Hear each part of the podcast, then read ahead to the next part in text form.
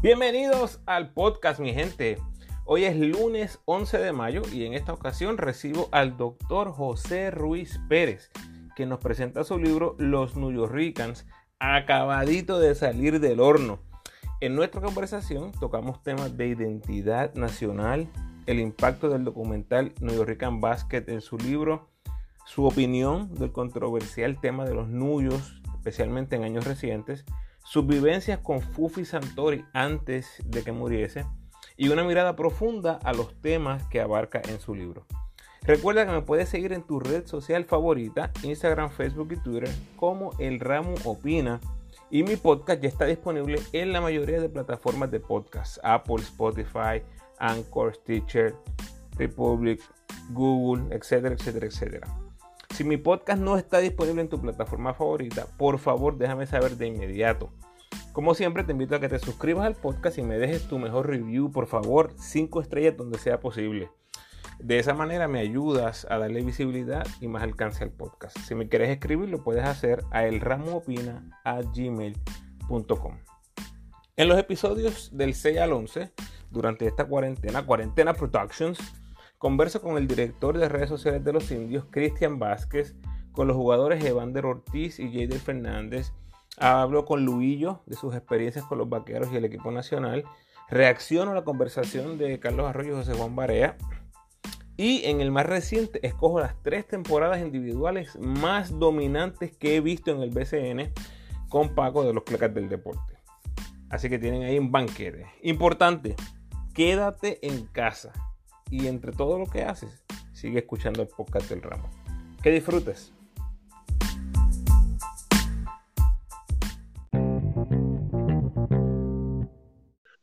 Bueno, en esta ocasión estoy privilegiado de recibir al doctor José Ruiz Pérez, que nos va a estar hablando acerca de su libro Los New Ricans. Bienvenido, José. Muchas gracias, un placer estar contigo, Ramo, y con tus eh, podcast escuchadores también. claro que sí. Bueno, José, eh, tengo en mis manos eh, esta joya que tan pronto nos contactamos por redes sociales y me dijiste, te dije, tengo que comprarlo, lo compré inmediatamente eh, y quiero que hablemos un poquito acerca de este libro, Los New York Ricans, Identidad e Impacto en el Baloncesto Nacional Puertorriqueño. Curioso, del 1965 al 1988. Bueno, antes de entrar de lleno en el libro, vamos a hablar un poquito acerca de José para conocerlo. Eh, Primero que todo, José, ¿cómo está la familia? ¿Cómo matas el tiempo en esta cuarentena? Um, pues, si, te soy honesto, soy, eh, soy historiador, soy, soy profesor de, historia.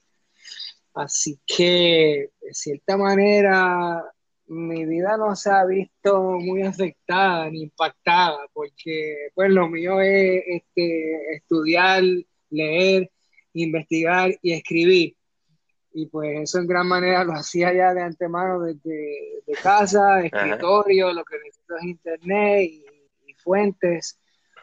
Así que, pues hemos estado pendientes de esto, claro, eh, nos afecta este, en que el mundo ha cambiado, pero en lo personal seguimos haciendo lo mismo que hacía antes, antes y después. Estamos agradecidos al hacer algo que nos gusta. A mí me pasó igual, eh, mi trabajo es de oficina y pues, y gracias a Dios he tenido la oportunidad de seguir trabajando en la casa. Yo pensaba que, que ibas a estar trabajando en tu segundo libro, así que... Eh, pero... Este es mi segundo libro. Oh, eh, Mi primer libro este, es también historia social. se llama El impacto de Toño Bicicleta en la mitificación este, de su persona, trabajo como tal, como la prensa eh, básicamente lo convirtió en, leyenda.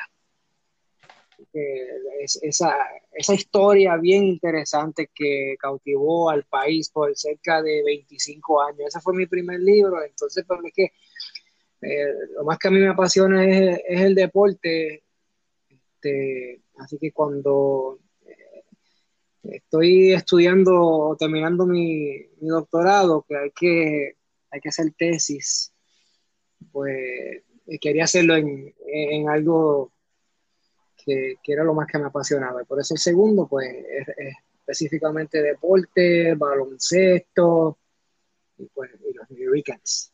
Perfecto. ¿En qué momento te diste cuenta que querías grabar un, eh, o, perdón, que querías hacer un libro de baloncesto? Pues, este, en ese momento en el cual ya estaba en, la recta final, había completado todos los otros requisitos de, mi doctorado, tomado las clases, y entonces es que siempre eh, la sugerencia fue, debes hacer algo que a ti te apasione, te guste, porque hacer una tesis, eso es una cosa de loco, eso es real.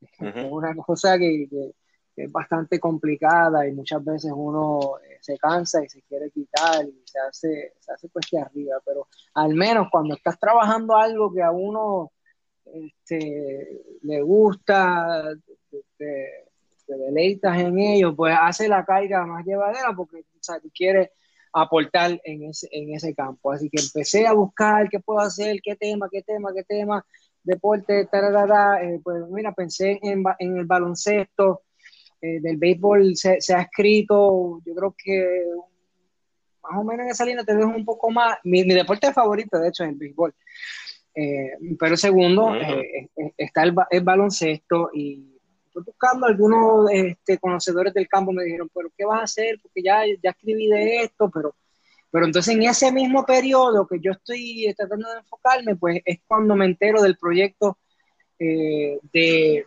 del 79, los Juegos Panamericanos, el documental aquí en Puerto Rico de los New Yorkers, para esa misma época. Así que en conjunto con ese deseo que yo tenía de hacer algo que me, que me gustara y estaba considerando temas del deporte, surge el documental. Así que ahí, como tal, pude, pude unir las dos cuestiones. Eh, en el caso del documental, pues se enfoca en los Juegos del 79 y pues mi estudio es uno ya de lleno académico este, sobre su impacto en Puerto Rico. Así que yo básicamente cubro este, toda su historia desde 1965 a terminarlo 88, cuando yo entiendo que se cerró una fase este, con, el juego y la llegada de, Orlando Vega. De Tito Ortiz Orlando Vega son pues este, las, etapas que decidí trabajar. Ok, te confieso que lo primero que me vino a la mente cuando leí el, el, título del libro fue Los New York Basket el, documental, pero por lo que me dices, parece que lo que hizo el documental fue reforzar lo que tú querías hacer entonces. Sí, sirvió como una, introducción, ¿verdad? Porque yo tengo que, cuando estamos trabajando eh, historia, yo tengo que aportar algo a la historiografía eh, del país. Y en el campo pues, del deporte no es algo ¿verdad? Que, se ha escrito muchísimo. Ahora se está trabajando más y hay más historiadores interesados en, el tema, en comparación a antaño, que prácticamente toda la historia giraba alrededor de, lo político y, y, lo económico. Así que, este, más allá de simplemente el 79, estamos hablando de que hubo puertorriqueños o hijos de puertorriqueños, ¿verdad? Este, porque aquí está esta noción como tal de, de New o sea, eh, o naciste o te criaste fuera eh, de, esta, de, esta, isla y, tienes entonces un contacto cultural o de crianza afuera, llegas a la isla. Así que empecé ahí a investigar más allá para poder construir la historia de estos canasteros más allá de, esos Juegos Panamericanos. José, entonces, eh, tu impresión final del, documental, te confieso que para mí estuvo increíble ese documental. Por cierto, lo vi en Puerto Rico y lo compré, eh, ¿verdad? En apoyo al, proyecto, pero este está buenísimo. Sí, sí, no, a mí me encantó, de verdad que sí. Ojalá este, podamos tener otras iniciativas y, proyectos en esa misma línea, porque este, hace también, hemos estado viendo la serie de ESPN de The Last Dance. Um, um, eh, es lo que hemos tenido para, para, discutir, dialogar. Yo creo que ESPN todos los días tiene varios segmentos de, de ello y ojalá que aquí en Puerto Rico pues también se pueda dar algo así. Yo también estoy, pues, tengo otros proyectos en mente que me gustaría darle seguimiento a, tal vez algo eh, más personal también en la vida de muchos de estos canasteros, porque en mi libro pues toco una pequeña parte con estadísticas y aportaciones de, los que mayor impacto tuvieron, pero, pero hay, algunos que se me quedaron fuera porque no, no, no, no están dentro como tal de lo que sería este, los New Yorkers, pero definitivamente el documental eh, excepcional me, me encantó mucho y, me sirvió de, recurso para, seguir adelante con esta investigación. Este proyecto mío, pues estamos hablando de, unos tres años este, de, compilación y, poder pues, pues, publicarlo para que, para que así como estuvo el documental, pues también tengan una, fuente eh, literaria para, para instruirse, tener aquí parte de nuestro inicio, nuestra historia deportiva, el baloncesto, este, el aspecto histórico-social de cómo pues, se dieron esos lazos, los puertorriqueños que tienen que pues, salir de la isla por, cuestiones económicas y interesantemente entonces pues son sus hijos los que Puerto Rico pues que sacó a sus padres pero le da la bienvenida a sus hijos también por un aspecto económico porque detrás del ganar les cae el aspecto económico ¿entiendes? Así que eh, eh, eh, es bien interesante cuando vemos la historia presente, viva y formándose y, cómo nos disfrutamos tanto esos triunfos que, nos llegaron a dar estos jugadores. Mira, José, algo que me da mucha curiosidad por leer en el libro es que obviamente vas a tener muchísima historia, va a ser un elemento esencial, obviamente. Pero, ¿cuál es tu propósito? ¿Cuál es el propósito del libro? ¿Es enfocarte en la historia o tocas la filosofía del tema en algún momento? No, definitivamente está este, el legado de ellos es el tema central. Ahora, cuando eh, pues, yo originalmente, pues sí, hice esto como, como tesis eh, y yo tengo que, pues, demostrar una aportación significativa al campo histórico, pero por medio del mismo, porque yo en el libro vinculo cómo la llegada de estos jugadores trastocaron y transformaron nuestro baloncesto.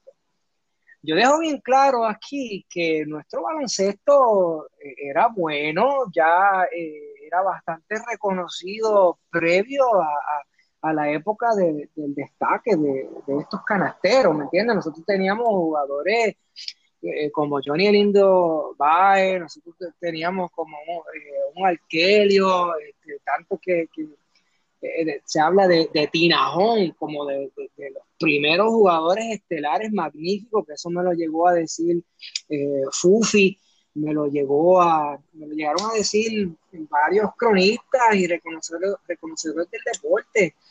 Eh, de, Pachín, um, de Teocruz. O sea, que nuestro baloncesto era bueno, pero entonces eh, esta es como es una nueva era eh, en los 60, cuando, cuando llega pues Tito Ortiz, cuando llega Raymond, Raymond Dalmado, cuando llega Neftalí, ellos le añaden una, una incredulidad, una chispa, se activaron también más todavía las, las rivalidades este, por municipio, ¿me entienden? Que hay un boom también económico, el interés del pueblo en ver a estos canasteros, es que hay un aspecto, un fenómeno social en el ser humano de, de aclamar como que algo, algunos este, seres humanos con como que una habilidad, un talento mayores que la, que la típica y conocida. Entonces, pues, sabemos que el NBA también iba ya en desarrollo, 50, 60, después los 70, y entonces, pues, en, Puerto Rico al principio, pues, eh, el enfoque era sobre nuestro baloncesto, el baloncesto de aquí, y todavía no se miraba extraordinariamente al, baloncesto de afuera, hasta la década de, los 80, después cuando, ¿verdad? cuando llega el, cable, cuando este, se le añade este, e, el internet, y entonces empezamos ahí a, comparar una calidad de juego con, pues, los países más, más avanzados, más económicamente prósperos y, pues este, lo seguimos de modelo, pero lamentablemente como que mucha gente también miraron más hacia allá. Yo creo que hoy día e, eso es una, él, lo considero lamentable porque tenemos muchos jóvenes que, que conocen más de, de la NBA que, que, de nuestro propio baloncesto y, y, entonces lo que hacen es criticarnos y cuestionarnos porque comparado a la NBA, o sea, este, ¿cómo podemos estar a, ese nivel? ¿Entiendes? Este, eso, es algo que, que, afecta y, ojalá pues por medio de, esta aportación algunos pues aprendan y se animen a amar a su historia y a conocer a nuestros canasteros y el desarrollo de nuestro baloncesto y lo bueno que, que ha sido nuestra liga y estos jugadores que no tenían realmente nada, nadie a quien envidiarle realmente con nuestros canasteros. Yo tengo este debate con amistades y, otros muchachos y pues lo que hacen es nuestro baloncesto y esto y no están pendientes y que ya pues estamos en, en una, ante una ola pues no, no, no muy buena en comparación a lo que hemos sido, pero yo creo que, que esto también es, es cíclico y, estoy este, optimista y entusiasmado porque sé que vamos a volver a, revivir algunos de esos momentos de gloria. Así que contestando esa pregunta, eh, el propósito es dar a conocer la historia de estos carteros. Y, yo también recalco en el libro que considero y lo demuestro que el deporte nacional de Puerto Rico es el baloncesto. Este, por más que ahora tenemos gran, grandes jugadores en, el béisbol que, han tenido un éxito brutal y, nos disfrutamos el clásico mundial que, que, para mí eso es espectacular. Pero eh, nada, como originalmente surge eh, con este apodo que ha perdurado eh, ya más de seis décadas este, los 12 magníficos. Eso también está, está explicado aquí en el libro, cómo, cuándo surge, el por qué, y ya se conoce como, ese es el, equipo nacional. Recientemente pues apodamos a, al Team Rubio, ¿verdad? Eh, es bien reciente, fue una edición, pero el baloncesto lo tenemos todos los años, tenemos diferentes eh, equipos, vivimos esa euforia, ahora en el 2019 vimos ese mundial en China que pues eh, no, no pudimos cerrar como, como, como hubiera sido este más este más ideal, pero demostramos nuevamente que estamos ahí, estamos entre los mejores para mí 15 países del mundo en, en baja, porque ahora mismo estamos en baja. Así que eh, esa, esa, nueva cepa que viene por ahí este, promete realmente. Y, entonces vamos a, vamos a revivir, yo, yo considero que vamos a volver a ver una nueva ola de impacto New York, porque eh, en los 60 comenzaron a llegar, 65 Tito, 66 Raymond, 69 Neftalí, y por ahí para abajo en los 70 tuvimos a, tuvimos a Blondet, tuvimos a, a Georgie Torres, este, tuvimos a Héctor Olivencia, tuvimos a Angelo Cruz, tantos caracteros espectaculares. que esta nueva generación, pues, tal vez no, no, no, no, no, se, no se contagia con, con, el orgullo que eso debería representar.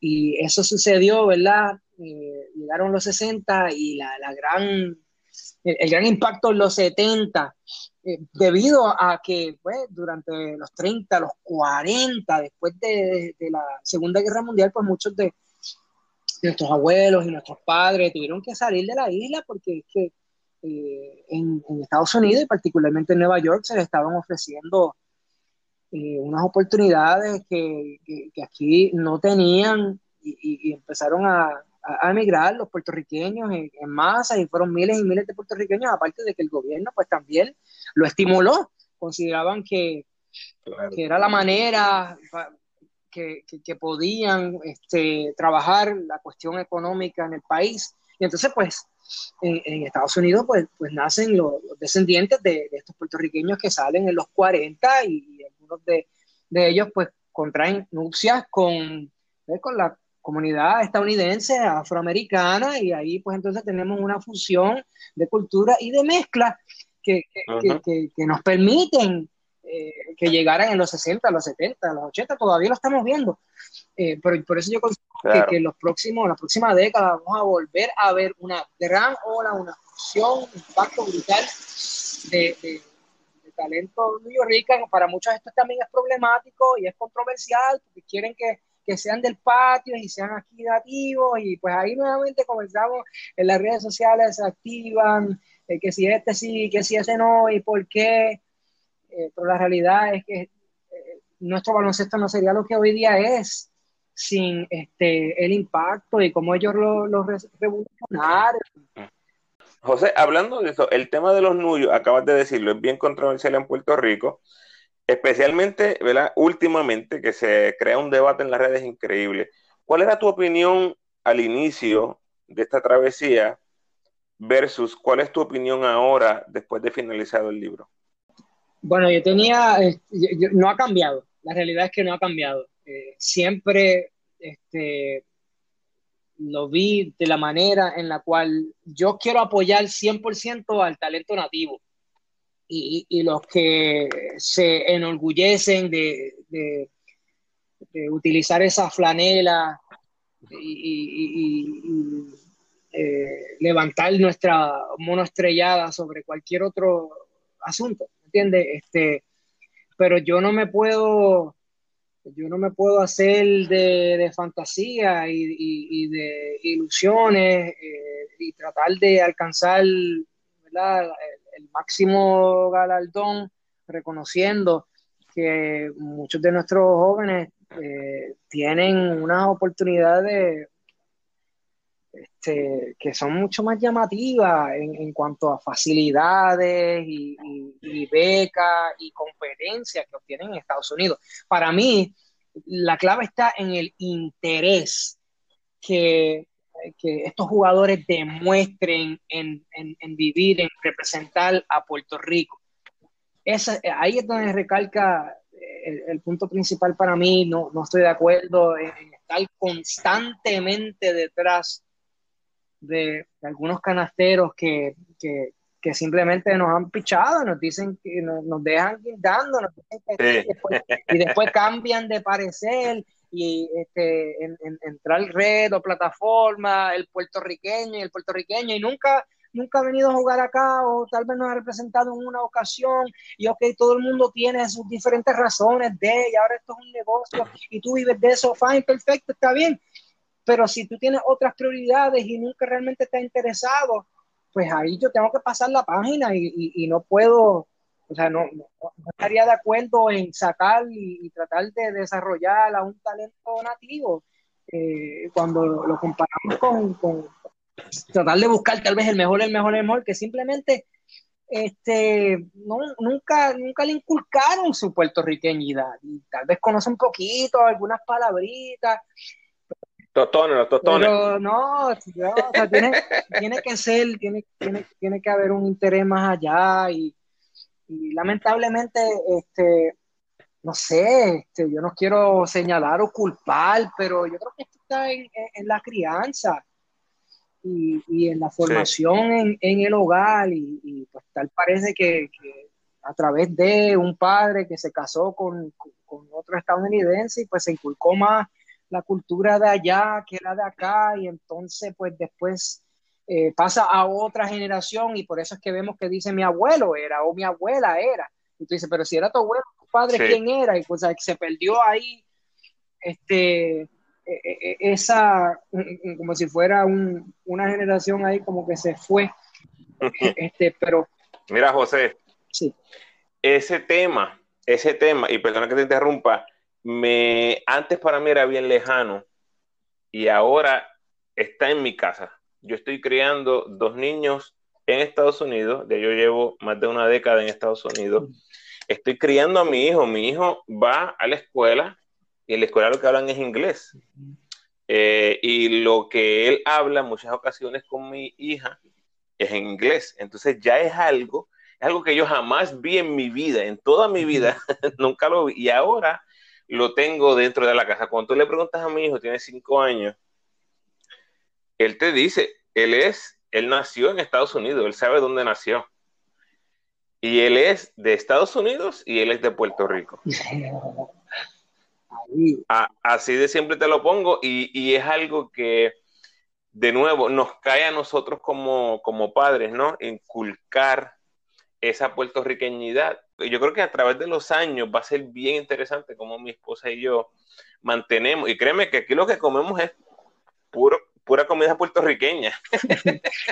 y, es loco con el mayo ketchup y, le encanta la música, eh, pero yo no puedo cerrar los ojos y negar que la cultura estadounidense va a ser eh, va a tener un impacto gigantesco en la vida de mis hijos. Claro, este, claro, a menos que llegue de alguna manera a asociarse más y lo envíes para acá a vivir un año, se le puede, cambiar la perspectiva, porque a, mí me parece, a mí, a mí también, o sea, este es un tema que, que pues, me, me interesó mucho porque yo, y, y, lo, lo, menciono en el libro, yo soy, yo, yo me considero tanto neoyorquino como puertorriqueño, porque pues, yo nací en Puerto Rico, pero mis padres emigraron este, cuando yo tenía apenas tres meses y entonces yo, yo pasé los próximos 14 años de mi vida en Estados Unidos, entonces regreso a Puerto Rico. Oh, wow, interesante. regreso a Puerto Rico. ¿En dónde? Pues nosotros, e, e, esto es también parte de la, de la de la puerta giratoria, que, que, es la tercera fase de migración puertorriqueña, desde, desde la década de 1965 en adelante, que los que van, van y vienen, van y vienen. Entonces, nosotros vivimos en, en Massachusetts, nosotros vivimos en, a las afueras de Chicago, nosotros vivimos en New Jersey, nosotros vivimos en la Florida. Y, y yo, digamos, 12 años de escuela formal, yo fui a 11 escuelas diferentes. Uf. Eh, tengo, está fuerte eso. Tengo las dos, está fuerte, las dos idiosincrasias que, que, que, hablo y menciono en el libro. Eh, pero hacía diferencia, como tú lo mencionas, como que yo eh, me criaba allá, pero yo, yo, me, yo no me sentía estadounidense. Vean, entonces llego, llego a Puerto, llegué a Puerto Rico como a los 14 años de edad y fue un un cambio fuertísimo, porque pues sí, esta es la tierra de mis padres y yo venía de vacaciones, pero ahora vivo aquí y yo soy como que el gringo. Y fue un choque cultural brutal y fuerte, pero me adapté y, y, en lo personal, en lo más, ¿verdad? Este, profundo de mi ser, pues lo que me, me llegué a sentir fue puertorriqueño sobre otra cosa y, pues, y, tengo amistades similares a mí, pero con ese otro caso que, que, ¿verdad? que como tú mencionas, que estás viendo ahora el desarrollo de tus hijos, porque tengo amistades que, se, que, que naciendo y desarrollándose, criándose aquí, y su sentir es que ellos son primero estadounidenses y segundo puertorriqueños. Mm. Eso es parte de nuestra historia, o sea, eso es parte de, de la relación de Puerto Rico con Estados Unidos, eh, cuestión de, del coloniaje y hay puertorriqueños que se sienten como que en un limbo de exactamente qué somos. sí. Y fíjate, sabes que eso no es algo exclusivo de los puertorriqueños, porque en el círculo que yo tengo acá de amistades en el sur de California, como te podrás imaginar, es exageradamente multicultural. Entonces, yo tengo de todo. Yo tengo amigos salvadoreños que sus hijos nacen y se crían aquí en Estados Unidos y para ellos son americanos. O sea, estoy hablando de los padres. Los padres dicen, no, no, no, mis hijos son americanos, mis hijos son gringos para nosotros, ¿no? Y tengo otros compañeros, eh, amigos que son mexicanos y, y, sus hijos crecen, no, no, no, no, no, tú eres mexicano y tú cantas el himno nacional cuando, cuando la selección juega y tú miras los juegos con nosotros y tú comes y comes tortillas y, tacos y toda la cosa. Así que es algo que, trasciende, ¿no? No, ¿no? no es un issue solamente de, Puerto Rico, pero es un tema bien interesante en Puerto Rico. Quiero preguntarte algo, este José. E, evidentemente, cuando llegas a los 14 años, en algún momento el deporte tiene que haber llamado tu atención. Eh, ¿Qué deportes disfrutabas en, en Mayagüez o, en esa área oeste eh, cuando eras adolescente? No, mira, este, yo soy natural de, de Camuy. Eh, yo nací en, en, Arecibo, pero mi familia es de Camuy. Yo, cuando llegamos, nos, establecimos en, en, Camuy. Ahora, ahora pues, eh, resido en Mayagüez por, por razones laborales. Y ya el oeste es como que mi hogar, pero nada, nada como, como el norte. Y, y soy camuyano y, pirata y, pues siguiendo el equipo de quebradilla, eso me lo, me lo infundó este, mi papá este, de, una, una manera bien, bien particular, tal vez indirecta, porque pues, en ese tiempo que vivimos en, Estados Unidos, que yo me crié allá en los 80, en los 90, eh, papi desde Camuy el equipo, tenemos a, tenemos a, los, a los piratas y tenemos a los capitanes. Ah, eso te iba a decir, está oh. ahí en, en cerquita. Sí, lo que pasa es, pues claro, la época dorada de esa revolución New todo el mundo en algún momento fue pirata o vaquero. Esa popularidad como tal de los, de los capitanes, pues es, más reciente. Así que mi papá se vivió toda la, la época revolucionaria de, los piratas, y me hablaba siempre de, de Néstor Cora, de Fantausi, de Neftalí, de Raymond, de Tony Babín, de, de, de Wow, mi papá está igualito, José, igualito. Mi, mi papá se crió en Quebradilla y él lo único que me hablaba era Raymond Dalmau, Neftalí, incluso tiene esta historia cómo le dio pon a Raymond Dalmau en una ocasión de un juego. No, no me acuerdo dónde, pero dice que, se lo encontró por ahí, que no tenía pon y que le dio pon. Pues fíjate, yo no, sé si tú leíste el libro de, de, Raymond, tú leíste el libro de Raymond porque él menciona eso, que no, él cogía pon. No, no lo he leído. ¿Qué dice el libro, José? Eh, o sea, Raymond menciona en el libro que en muchas ocasiones él no tenía carro y que él tenía que buscar PON para las prácticas y los juegos, hasta desde Quebradía para llegar al área metropolitana, el área oeste, por la número 2. Este, una cosa extraordinaria, ¿verdad? De lo que, de lo que eran los tiempos de antaño, de nuestros canasteros, lo que ganaban, y con eso como algo inimaginable el día de hoy, porque tú sabes que que dependen exclusivamente del baloncesto. Y antes muchos jugadores trabajaban también por el lado.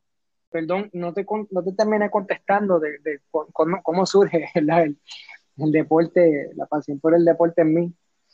Oh, sí, sí, sí, Uno, uno empieza a dar una anécdota y después brinca para Pero pues cuando eh, en esa misma época mi papá me habla, ¿no? Yo estoy en Estados Unidos, padre me habla del baloncesto de acá y yo jugaba, me gustaba el deporte y me acuerdo en la escuela siempre jugaba, se jugaba baloncesto, se jugaba flag football, eh, jugábamos pelota, jugábamos softball, eh, así que me gustaban los diferentes deportes. Cuando llego acá, eh, mayormente lo que se jugaba era básquet, en, el barrio, en Camuy, las canchas, era guerrilla completa, lo que era básquet, básquet, básquet, básquet, básquet este, siempre.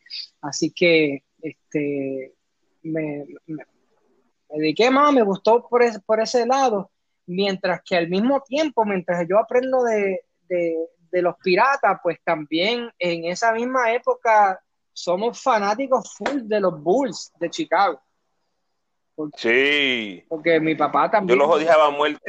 mi papá vivió allá. Mi papá era fanático de los Bulls antes de que llegara Jordan en, los, 80 y él también me hace las anécdotas de cómo era un equipo perdedor, bien parecido a los Piratas, un equipo que no ganaba en absoluto. Llega Raymond Dalmao, en comparación con los Bulls, llega Michael Jordan. Y, y, tienen ¿no? ese impacto en mí. O sea, yo soy de, o sea, también me puede hablar de ese debate del GOAT y hablarme de, de otro canastero que, que, que, no, no puedo ver eh, cercano como tal al impacto que tuvo MJ y, en cuanto a los New Yorkers, el impacto que tuvo Raymond Dalmau. Okay. Una de las cosas que hablamos, José, es del impacto eh, que ha tenido la NBA en nuestros jóvenes eh, y cómo los jóvenes saben más de NBA que, que debe ser, para eso hay muchos factores, puede estar la televisión, eh, la NBA, ¿verdad? tiene una potencia impresionante en cuanto a, media, pero me parece a mí que también afecta a Puerto Rico. Tú ves como en Puerto Rico la televisión, en la radio, en, el media, eh, se enfocan más en la NBA que, en el BCN y tal vez esto sea otro tema, pero te lo traigo porque yo mismo vi eso y tomé la decisión de tomar cartas en el asunto.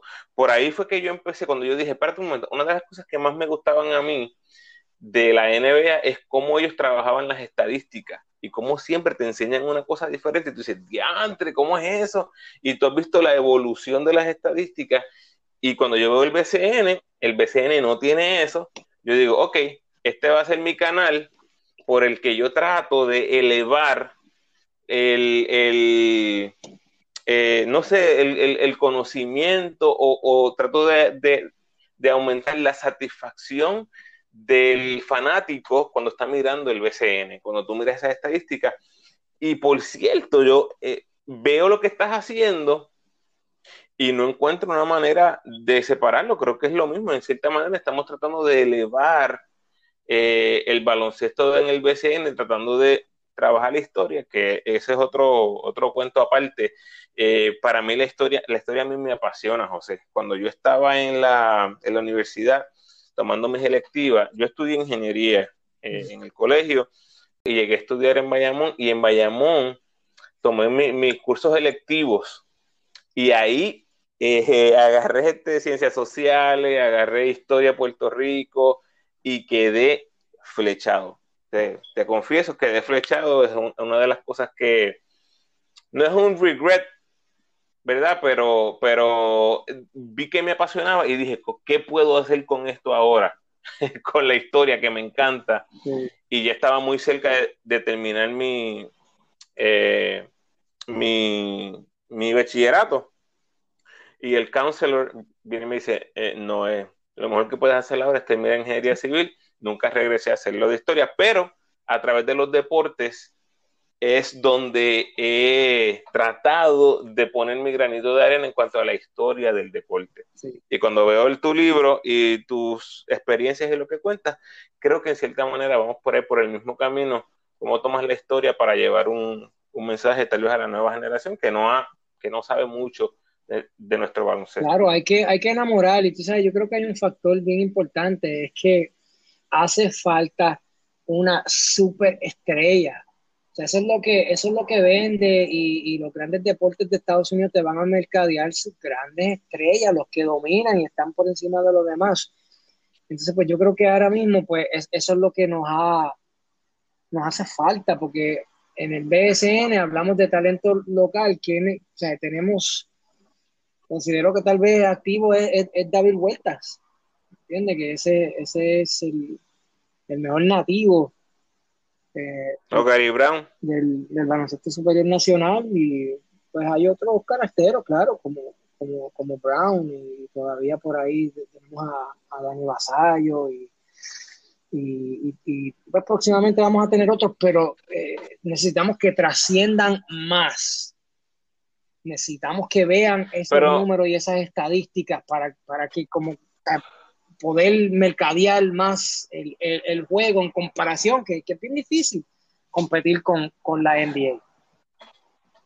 Pero hablas del BCN específico del equipo nacional, porque para ser justos con este tiempo, eh, si saliera una superestrella en el BCN, no vamos a tenerla en el BCN. Si, si es tan bueno como tú dices, una superestrella, el norte sería la NBA, y una vez en la NBA, el BCN no es opción. Entonces, ¿a qué te refieres con, con, superestrella? ¿Te, refieres del, del BCN específicamente del equipo nacional? Me refiero del BCN. Eh, y es, eso que tú mencionas es muy cierto porque eh, esa es la diferencia que marcan los tiempos. Y, y en el pasado, donde, donde pues tal vez no habían tantas ligas alrededor del mundo y sí, pues estaba la NBA, pero la NBA todavía no había alcanzado, eh, tú sabes, este éxito mundial como, como lo representa hoy día. So, es, es mucho más difícil tú poder enamorar a muchos de estos canasteros, porque como bien tú lo dices, si trascienden, eh, pues no van a jugar PSN. entonces siempre vamos a, tener, ¿verdad? Una calidad como que este, dispar en comparación con otras, ligas del mundo, porque los canasteros quieren jugar donde, donde haya la mayor competencia, donde mayor exposición, donde mayor pueda crecer su carrera. Y eso pues antes no pasaba, por eso tenemos estas grandes aportaciones de muchos de, nuestros jugadores, ¿me entienden? Que, que se pudieron meter y quedar aquí y esta era la liga este, espectacular. Ya eh, eh, ha cambiado mucho. Fíjate, hace unos añitos en las redes yo, yo, yo hice como que un, un pequeño este, escrito eh, yo escribí, no sé si alguna vez lo llegaste a ver, pero 10 razones por las cuales el BSN es mejor que, que la NBA. Y pues lo hice. No, lo, pero quiero verlo. Lo hice así como que para llamar la atención, porque, o sea, claramente eso fue bien debatible, bien controversial y, la gente criticando y demás, pero era para resaltar lo nuestro, ¿me entiendes? Y Claro. Y, lo regional y lo local, pues se supone que sea primero, ¿me entiendes? Que a mí me apasione primero eh, eh, nuestro baloncesto local y que yo lo apoye y que yo me desviva por él. Y entonces, pues, este, la NBA, porque la NBA no me puede a mí como que... Eh, no me puede hacer como que sentir que un sentido de, de pertenencia Claro. Yo no, yo no, yo no estoy allá, yo no tengo un equipo ahí cerca de mí, son canasteros y es tremendo, es la mejor liga del mundo, los mejores canasteros, pero aquí, cerca de mí, ¿sabes? Eso sí, yo me puedo identificar con este, yo puedo ir a esos eventos regionales que, que ojalá, ojalá sí podamos volver a, a ver un, un incremento en, en ese. Claro que sí, que fue lo que me enamoró, José, del BCN, el hecho de que lo tenía ahí al lado de mi casa pudiera disfrutar eh, de estos canasteros, obviamente en mi época, una época diferente. Eh, José, ¿por qué, ¿por qué hasta el 1988? O sea, hay tantos New Ricans que han jugado después de eso. Eh, vi que entrevistaste a varios jugadores jóvenes o de esta era que, se consideran nuyos. ¿Por qué no lo seguiste hasta el presente? el, ángulo que estabas persiguiendo era solamente de esa época. Eh, no, porque, porque lo, lo, eh, pude identificar dos olas, dos olas muy significativas, este, donde, donde realmente se trascendió. So, aunque antes de 1965 tuvimos, tuvimos eh, New Yorkers que, que jugaron en nuestra liga y que pues, pasaron por esa experiencia de vivir en Estados Unidos y la escuela, entonces llegaron acá y, fueron buenos carajeros, como, pues, la historia nos, menciona, identificados en 1948, que llegaron los hermanos Joe y Phil Barreras. Eso no quiere decir que no, ¿verdad? Este, no haya jugado algún New York antes de eso, pero que se haya podido identificar, este, iniciamos por ahí. No obstante, aunque fueron buenos jugadores, eh, pusieron buenos números, no, no fue algo este, de, un impacto wow, popular, o sea, buenos jugadores en nuestra liga. Y antes de Tito, pues también este, jugó Alberto Zamor y, y, jugó Martín Anza también, que jugaron para eso de la temporada de 1961.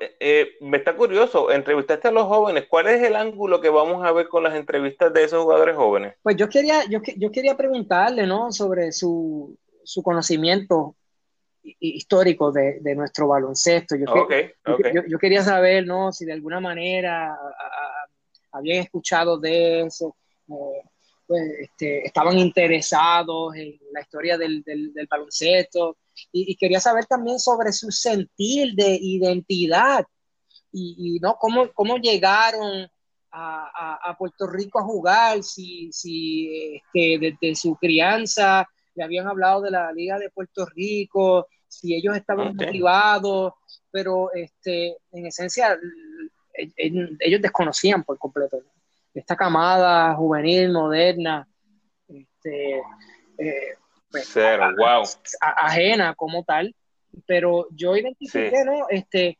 eh, eh, esa, esa última camada de los 80 con, con, con, Wes Correa, con Orlando Vega, que es el último de 1988 y de, 90 no, no, identifica a alguien, ¿verdad? pues sí, después llega, llega un Larry Ayuso, este, a Eddie Casiano no, porque Eddie más bien tiene toda su formación aquí. Oye, dijiste Eddie Casiano, ese fue el wow moment para mí. ¿Cuál fue el, el, momento wow, the, the, wow moment cuando dijiste que qué, que ese es New York Oh, wow, hay, hay, muchos de ellos, pero es, e, es interesante porque cómo realmente no hay una lista oficial que uno pueda identificar. New York no es New York, ¿verdad? Esto, esto lo hago yo en mi ejercicio, mi investigación, porque mucha gente eh, está en desacuerdo en cuanto a New York no New York, ni no hay un libro, o sea, la gente, pues, si lo dejaban claro, oficialmente a la liga, porque muchas veces, pues, este, era cuestión de si había nacido o no en la isla, como primero pasó con, con Tito Ortiz, no los querían dejar jugar, aunque había nacido en Puerto Rico, nació en Toa Alta, pero este, se había criado en Estados Unidos y había una regla que tenía que haber estado aquí por lo menos seis meses antes de comenzar la temporada o tener residencia permanente mm. unos tres años antes de, jugar. Y entonces pues hubo una dinámica porque ya, ya, ya había como que la noción de que iba a ser un jugador de gran impacto, un jugador, eh, jugador All American en Estados Unidos y pues eh, igual que pasa hoy, no puede jugar refuerzo, no refuerzo, pero eh, era New Yorkano, no.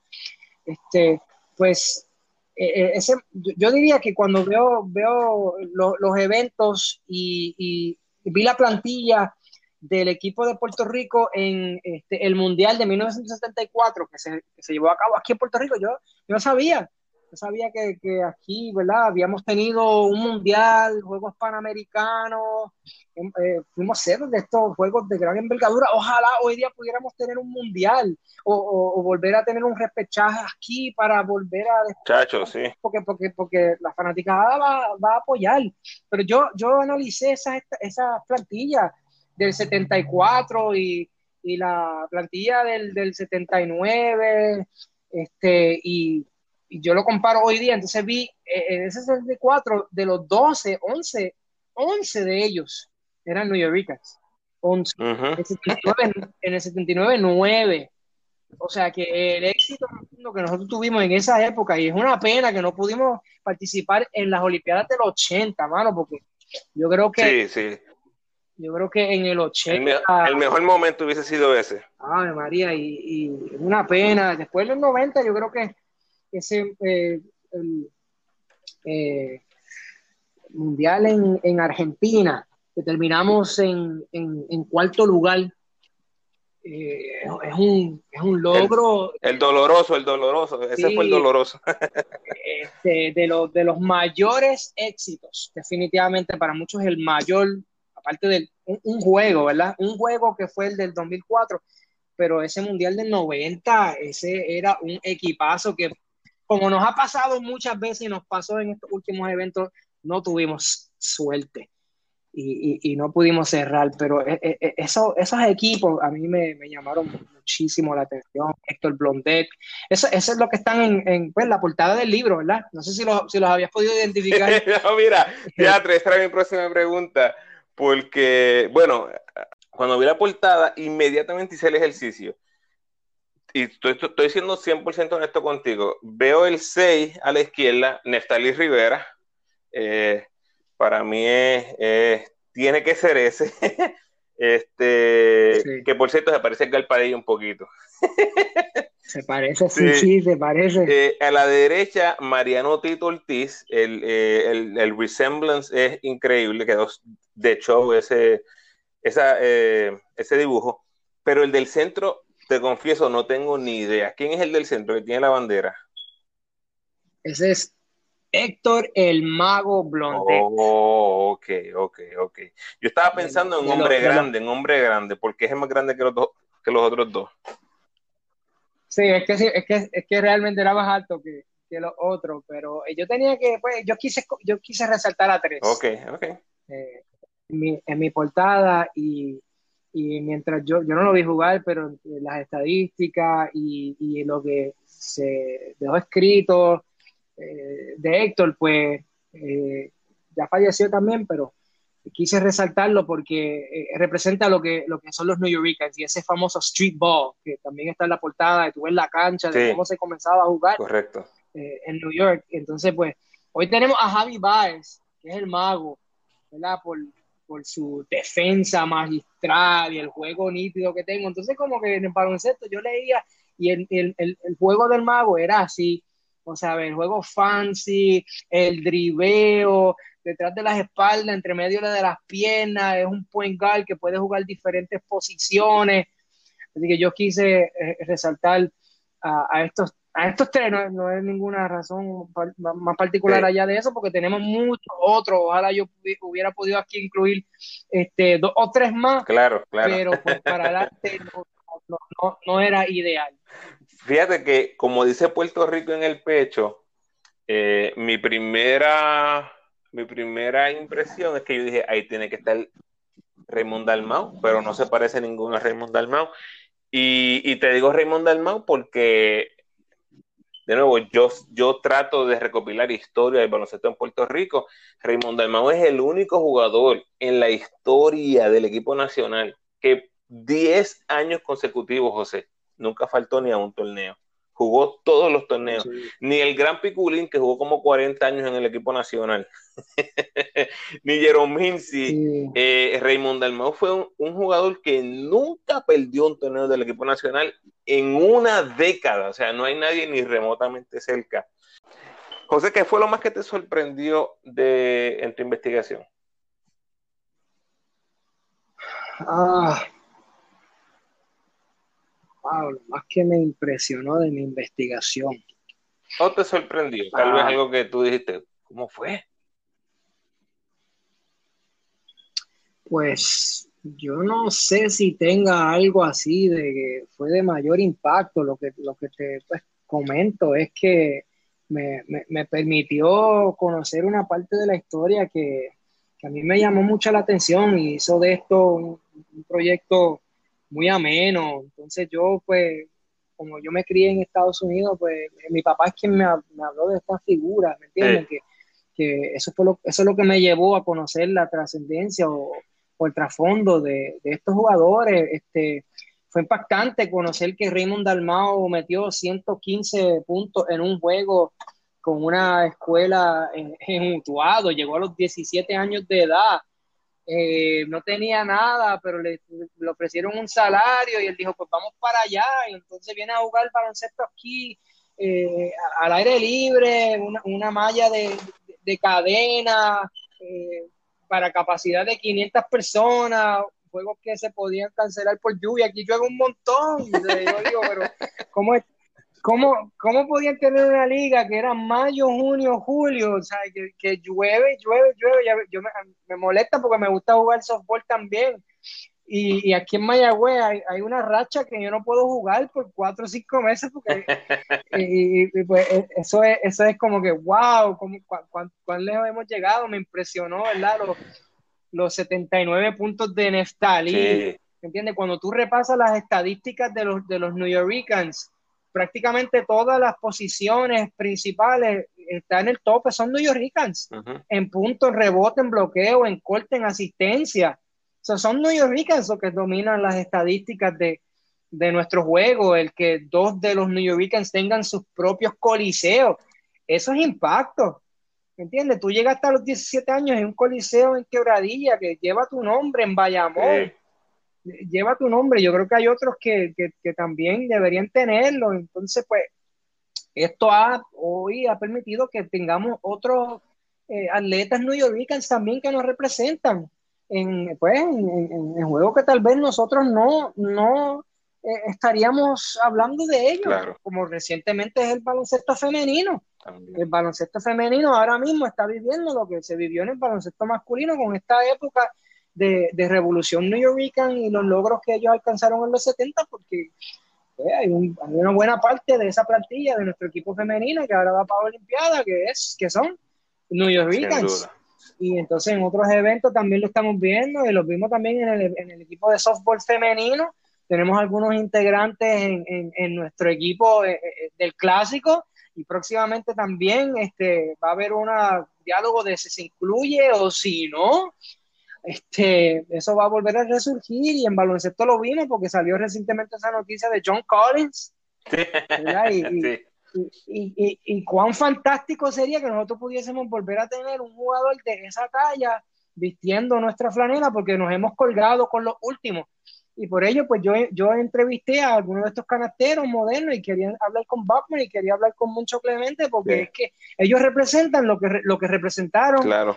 Este, Dalmao y, Vega y Georgie Torres, nuestro líder este, indiscutible de puntos en la liga, porque es que eh, este, Bachman y Clemente eh, son de, esa generación que no necesariamente se, se crecieron con su puertorriqueñidad, pero se enamoraron de la isla y, se apasionaron y, no, nos no nunca nos dijeron que no.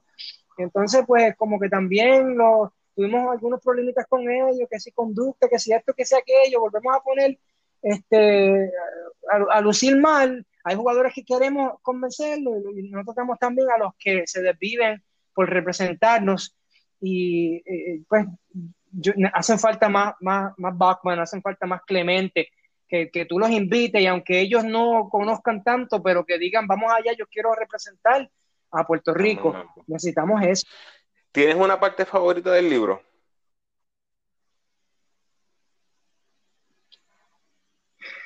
Este, es más o menos con, ese impacto, yo creo, de, lo que pues, me llamó la atención con, sus logros, ¿no? Y este, poder poder ahí repasar un poquito sobre, sobre Tito y cómo era un atleta en diferentes, diferentes áreas. Eh, pude hablar con él, también pude hablar un poquito con Neftalí antes de que él, de que él falleciera. El, el, simple hacer la, la, investigación, pude hablar con Fufi, este, pude hablar con Etin Reyes también, dos mentes brillantes que, que pues, reforzaron su amor por, por el deporte. Eh, este, y pues me complace muchísimo yo, yo en el libro, el, establecer que el deporte nacional, ¿entiendes? Es, es el baloncesto y, y, entrelazar deporte e identidad, como es parte de quien soy, este, es lo más que me, me, siento identificado, ¿me entiendes? Con, con, con, este aspecto y que ellos, ellos cambiaron la manera de nosotros jugar este deporte, este, que estamos, eh, oficialmente somos, solo hay cinco países reconocidos por la FIBA cuyo deporte nacional es el baloncesto. Filipinas, Puerto Rico, Lituania, Letonia y Estonia, oficialmente. Ok. En las entrevistas, eh, tuviste, has mencionado ya en varias ocasiones que tuviste la oportunidad de entrevistar a Fufi Santori, 27 de enero del 2018. Eh, prácticamente dos meses después fallece. Eh, háblame de cómo recibiste esa noticia y qué significó para ti entrevistarlo. Eh, pues yo había tenido ya algunos, algunas pláticas este, y había conocido a Fubi a, través de los últimos años mientras pues yo iba a juegos hacía investigaciones y de verdad que pues fue duro, ¿me entiendes? Yo lo sentí porque es que yo siento que en los últimos dos, tres años nosotros hemos perdido a unas figuras irreemplazables, este, con, con, Tuto y, también con, este, se falleció recientemente, Helios Castro. Helios Castro, sí. Este, que, fueron conocedores del deporte y, apasionados por el baloncesto. Yo nunca me voy a olvidar de Fufi, que él dijo que si Puerto Rico aún preserva siquiera una pizca de identidad nacional, es gracias al deporte. Y e, e, eso es bien significativo para mí. Nosotros no seríamos lo que somos, no tendríamos ese orgullo que todavía preservamos con nuestra monostrellada, con yo soy boricua para que tú lo sepas. si no fuera por el deporte, claro está la música y está mis universos, pero nada como el deporte. Y Fufi una eminencia, de verdad para mí lo, lo respeto mucho. Eh, me siempre contestaba mis llamadas, me, trataba de ayudar, me, contestaba con amabilidad, tenía su forma de ser, pero, pero él mismo me, recibió en su hogar y me dijo, pero eh, yo jugué con tal jugador, yo que tenía unas vivencias que pues que eso lo perdimos y, y, es lamentable porque esas, esas enciclopedias que todavía tenemos por ahí, que, que, vivieron por gran parte de esta época dorada, revolucionaria. hay que, hay que eh, contactarlos y hay que hablar con ellos y hay, hay este mismo eh, puede, hacer este, este mismo podcast con, este, con, con algunos de, de, nuestras leyendas que todavía están por ahí yéndote bien reto. Oh, sí. Este, ese es uno de mis sueños. Créeme que he intentado, por alguna u otra razón se me ha hecho difícil, pero créeme que está ahí en mi, en mi bucket list. Eh, yo tuve la oportunidad de conocer a Fufi, pero no tuve gran eh, mucho tiempo con él. Con el más que tuve tiempo, tal vez fue con Etin. Eh, tuve la oportunidad de hablar con él un ratito, enseñarle toda mi, mi memorabilia del equipo nacional, las libretas que, que guardaba, ¿no? Y que guardo del equipo nacional. Y, definitivamente esos son unos de mis highlights. Eh, verte haciendo proyectos como este, te confieso, eh, te tengo envidia de la buena porque en otro, en otro mundo, en otra galaxia, yo hubiese estado haciendo eso mismo, eso que tú estás haciendo porque, te digo, me apasiona la historia y me encanta que alguien como tú, alguien joven, se interese por la historia, me hace sentir y, me hace saber que no soy el único. Eh, y, y, escucharte con la pasión que hablas del tema, de verdad que me encanta. Para ir terminando ya, José, ¿qué personas se te hizo más divertido entrevistar? Esa que tal vez terminabas y querías seguir o no podías este, esperar a volver a entrevistar. Yo no sé. bueno, está Carlos Morales. Carlos Morales este, es una de esas mentes maestras que tenemos todavía, que, es fascinante, fascinante hablar con él por el, conocimiento que tiene del deporte, como comentarista, como, analítico. Él fue el que me dio esos detalles de, FIBA y el deporte nacional y que Puerto Rico está ahí, ¿no? Y nuestros canasteros, las experiencias que él tuvo. Este, también, eh, pues, hay un, una mente, la mente maestra del deporte en Ponce, se llama Benjamín Lúgaro. Este, me, ayudó muchísimo, muchísimo. Me gustó hablar con algunos de los canasteros eh, de la actualidad, eh, pues, conociendo ¿no? su, su puertorriqueñidad, como con, Gastón, con Collier. Este, también eh, pude intercambiar mensajes con, con John Holland, Javier Mujica, eh, ¿quién más? Este, Orlando Vega, este, todavía tiene una chispa en él, de, cuando jugaba, me contó un poquito de, su historia, cuando se metió un problema.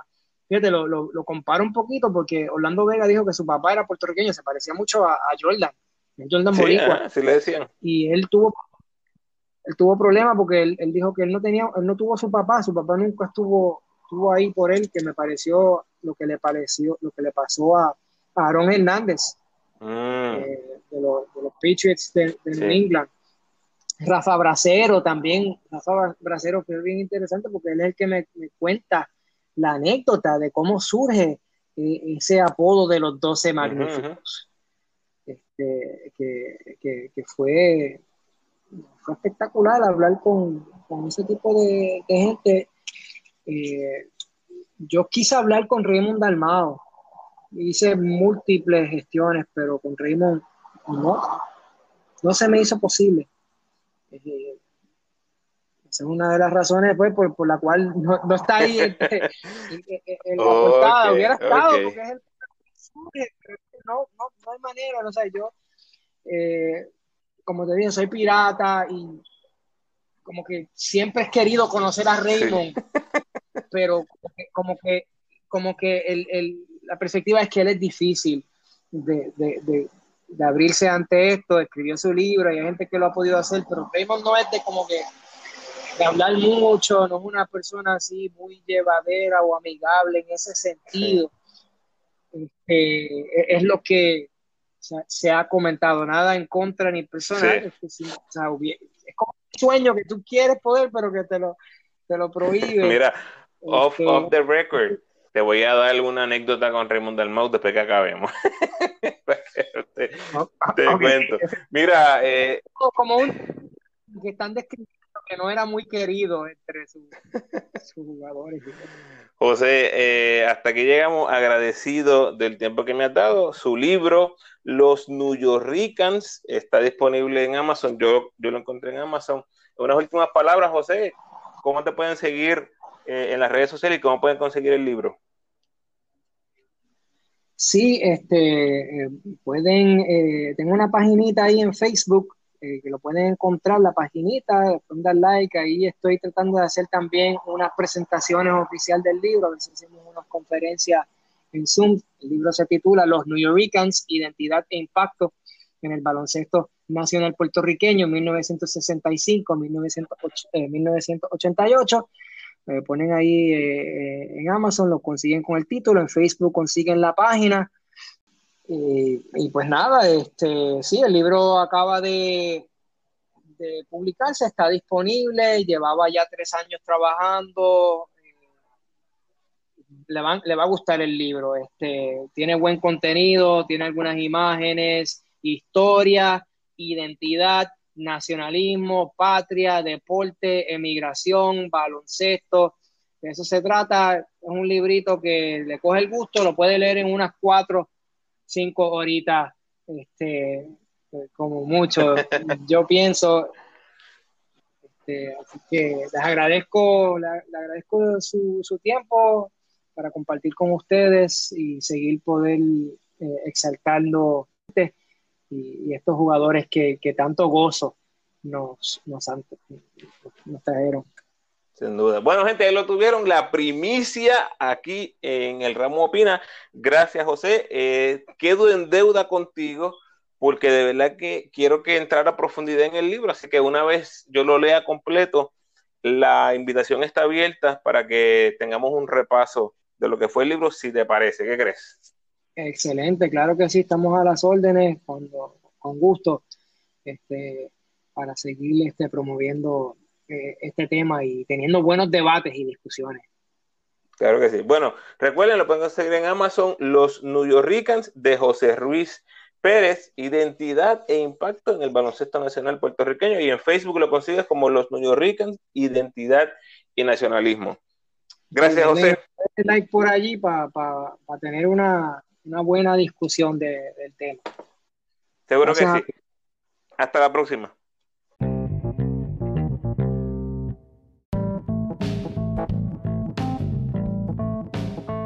Gracias por tu sintonía, mi gente, y gracias a José por aceptar la invitación a presentar su libro por este medio. Eh, te invito a que me dejes tus comentarios en Facebook, Instagram o Twitter. Y por favor, dale like y share para que todos los fanáticos del BCN y del equipo nacional puedan disfrutar de nuestra conversación. Como siempre te invito a que te suscribas al podcast en tu plataforma favorita y por favor déjame tu mejor review. De nuevo, gracias por sintonizar. Hasta la próxima.